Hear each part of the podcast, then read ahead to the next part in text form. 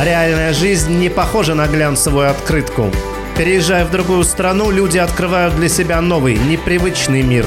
Мы беседуем с теми, кто обосновался за рубежом и говорим о повседневной жизни. Про Life. Проект портала Life Overseas. Всех приветствую, у микрофона Сергей Рымов и в очередном выпуске подкаста про лайф мы, как обычно, разговариваем о жизни за рубежом, о личном опыте людей, об их ощущениях.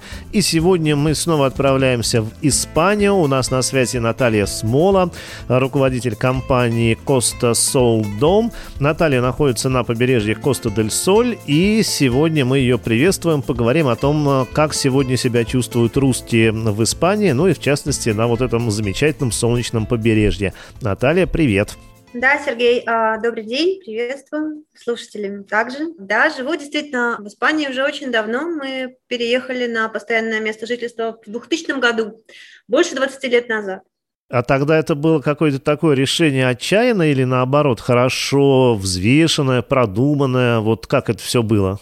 Это было совершенно сумасшедшее, никем не понятое, не принятое на тот момент решение. Я фактически сбежала из МГИМО от а, карьеры дипломата, вышла замуж здесь, а, в Испании, и, собственно говоря, все бросила именно потому, что вот а, любовь. По личным причинам. По личным причинам, да, абсолютно не продуманное, не просчитанное решение. Ну а вот скажи, вот э, тебя позвала любовь, да? Можно же просто жить рядом с любимым человеком, быть его музой, вдохновлять там и так далее, но ты занимаешься делами, у тебя бизнес, ты человек активный. Как, на твой взгляд, вообще женщине, переехав за рубежом, как лучше себя вести? Вообще, ты правильно сказал, я сама по себе, по характеру человек очень активный. Мне на самом деле роль домохозяйки не подходила происходило бы ни в России, ни в любой другой стране, где бы я оказалась. Помимо этого, я все-таки считаю, что когда ты приезжаешь в другую страну, если ты остаешься дома, то тебе еще сложнее ассимилироваться, тебе сложнее стать частью этого общества.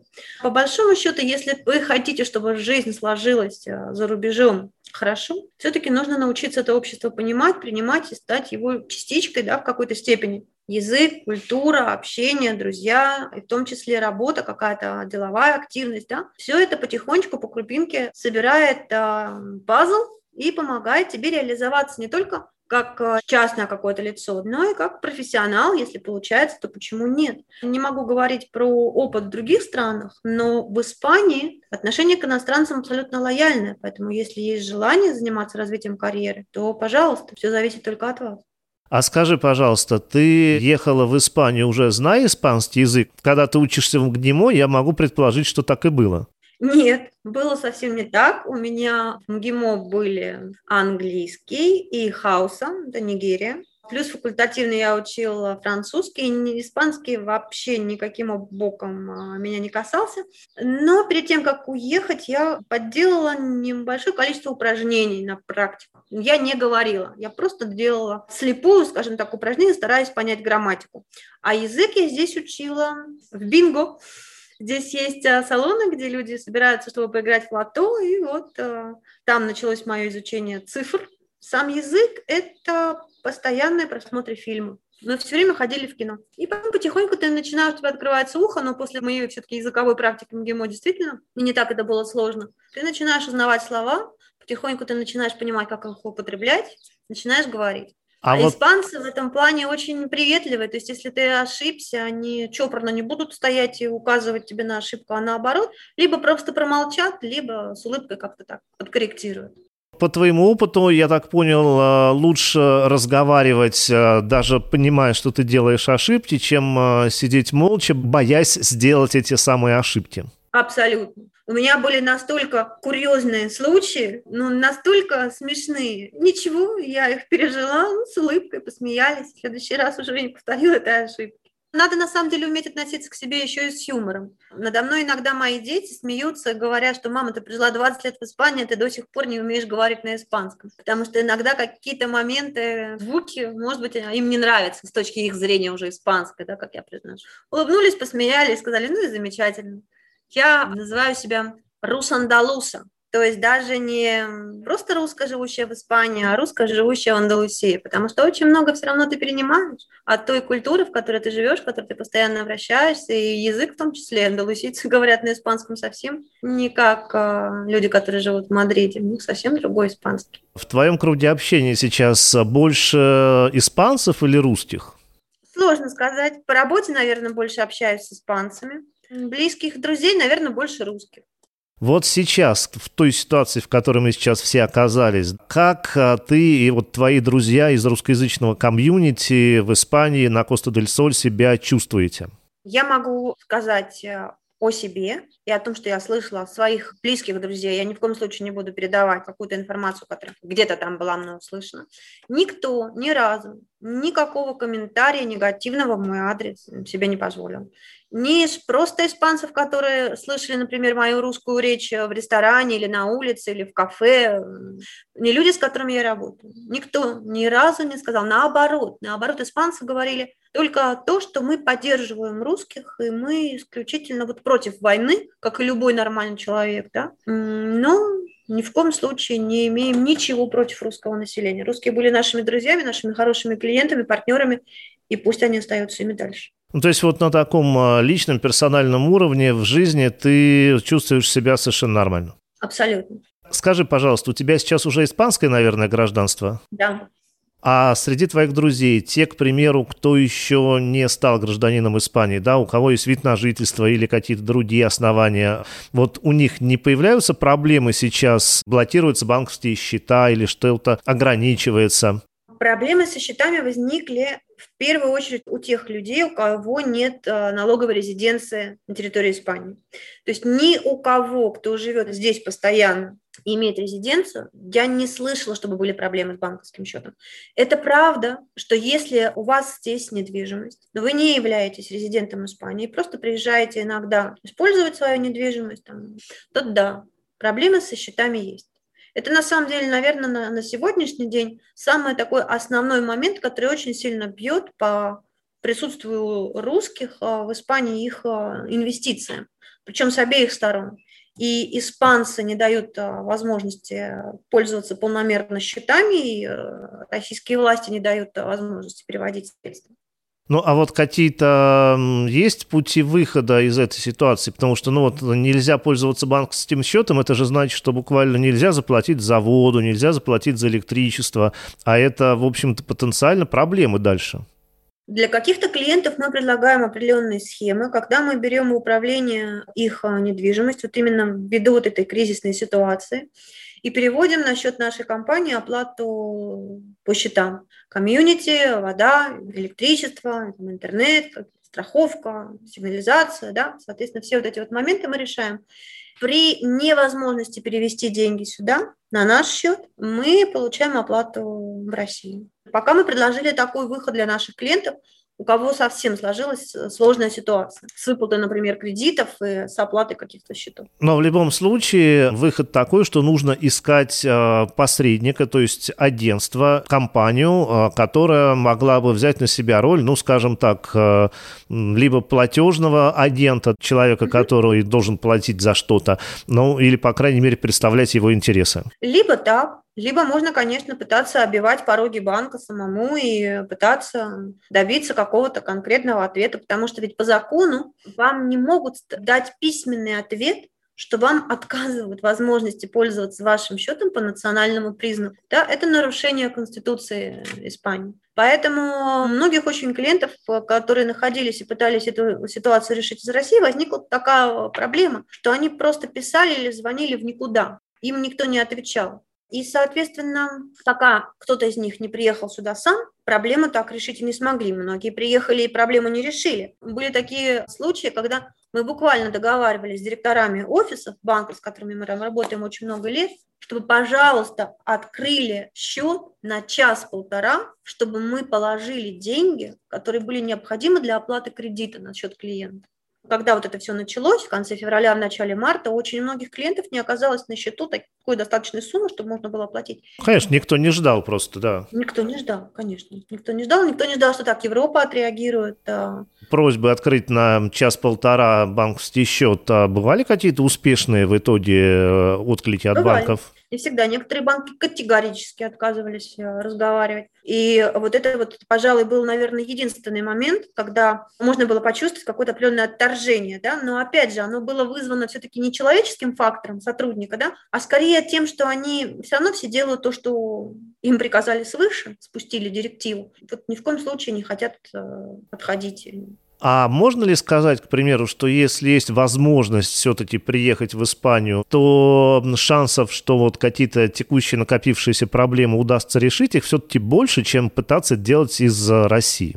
Конечно. А, личный фактор, опять же, никто не отменял, и если человек придет а, в банк с сопровождающим, например, лицом, кто говорит на испанском, кто сможет, по крайней мере, его позицию объяснить без вступления в конфликт, есть очень большой шанс, что какое-то компромиссное решение можно будет найти. Потому что, по большому счету, ведь сами банки, которые имеют кредитные обязательства со стороны россиян, они сами заинтересованы в том, чтобы эта проблема была решена. Им совершенно не нужны э, должники, эмбаргированные объекты, и не хочется повторять кризис 2007-2008 года. А есть, кстати, какая-то норма в испанском законодательстве, к примеру, полгода человек не платит за обслуживание, за эксплуатацию, за энергию, и затем, к примеру, может лишиться квартиры на основании судебного решения? Нет, таких прецедентов не было. Если вы не платите кредит больше трех месяцев, то да, банк имеет возможность подать и достаточно а, быстро у вас э, недвижимость отсудить. Но ни одна компания, которая занимается предоставлением а, услуг, воды, электричества, интернета, она не имеет права наложить эмбарго на, на недвижимость и потребовать ее продажи. Если накопится очень большой э, долг по оплате налога на недвижимость ИБИ или квоты в кондоминиуме собственников, то да, муниципалитет может наложить определенное эмбарго, да, которое будет отражено в регистрационной ноте, и комьюнити. Но для этого, конечно, им сначала нужно будет подать в суд. Это все очень не быстро. Но это возможно. Речь, правда, идет о, о суммах выше 15-20 тысяч э, евро. Да. А, кстати, с оплатой налогов точно такие же, естественно, сейчас возникают проблемы у тех, у кого нет испанской резиденции, потому что, ну, банковские счета не работают. Конечно. А с помощью посредников агентств это решается? Да, это можно решить. Можно а, воспользоваться услугами компаний, которые помогут а, оплатить налоги. Да, да, конечно, это реально, это делается. У нас не было такого большого потока еще. Почему? Потому что муниципальные налоги оплачиваются в августе-сентябре, а налог на нерезидента при подаче в форме 210 оплачивается до конца декабря. Поэтому, по большому счету, все эти налоги, они были оплачены, и пока еще не было э, необходимости у большинства клиентов задумываться о том, что им необходимо заплатить налог. Это, этот вопрос будет решаться постепенно. Сейчас э, очередные санкции Евросоюз рассматривает, и там есть такая очень неприятная позиция, э, запрет на владение недвижимостью, то есть нельзя будет, похоже, купить недвижимость легально, если эти санкции будут приняты. Об этом сейчас какие-то разговоры идут в Испании. Как это все видится? Пока, пока ни на уровне адвокатов, ни на уровне нотариусов такой информации нет. То, что есть желание у людей купить, но они не могут перевести деньги, да, это ежедневная проблема сегодня. Но то, что испанцы запретят полностью приобретать, пока, по крайней мере, этого нет. Если у россиян есть здесь средства на счетах, то они могут их использовать для покупки. Но не кредит. Кредит банки не, не дадут.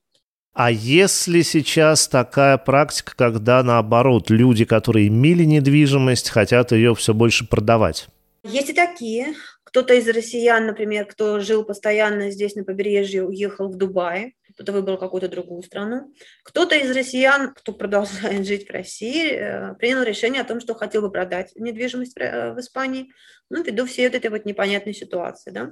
Но это, опять же, не такой простой э, вопрос, потому что если, например, вы являетесь россиянином и покупатель россиянин, то вы можете оплату сделки провести по закону на территории Российской Федерации, подписав только сделку здесь у нотариуса в Испании. Но оплата проходит в России. Соответственно, если покупатель и продавец оба русские, то вопрос с оплатой можно решить. А если вы продавец русский, а покупатель, например, у вас бельгиец, деньги же вы получаете на свой счет в Испании, Так вот, перевести деньги со счета в Испании на счет в России сейчас невозможно.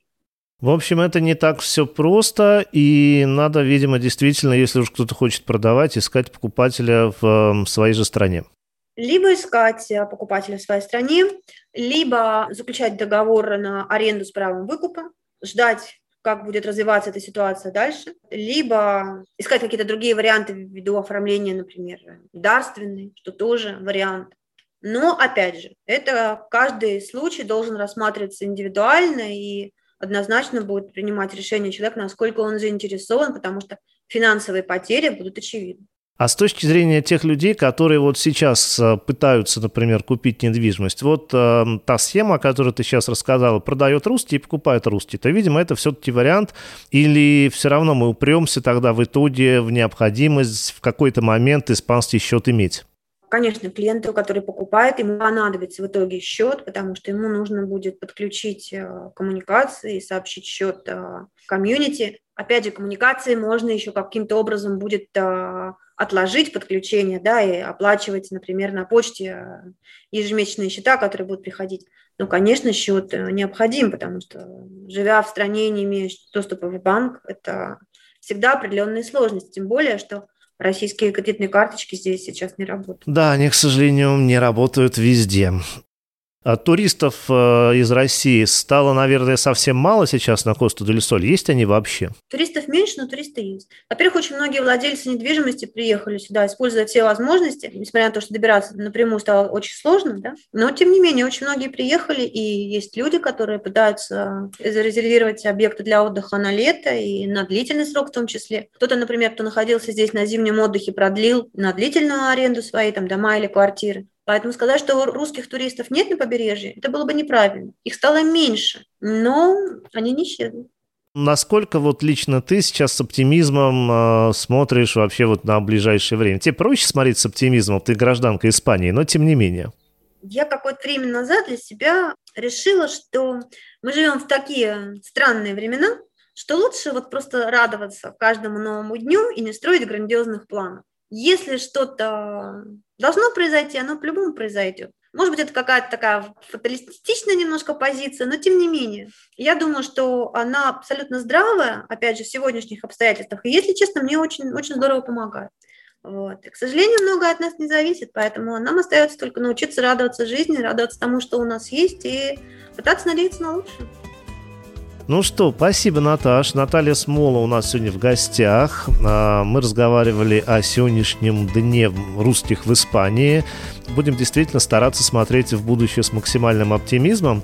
Жизнь, она все равно не заканчивается. И хочется жить в большом интересном мире, а не замыкаться в мире маленьком и тесном. Вот я бы сказал так. Абсолютно верно полностью с тобой согласна. Ну что же, всем спасибо, кто слушал этот подкаст. И в очередном выпуске снова будем говорить о жизни за рубежом, которая, естественно, тоже не прекращается и о которой хочется знать как можно больше. Реальная жизнь не похожа на глянцевую открытку. Переезжая в другую страну, люди открывают для себя новый, непривычный мир.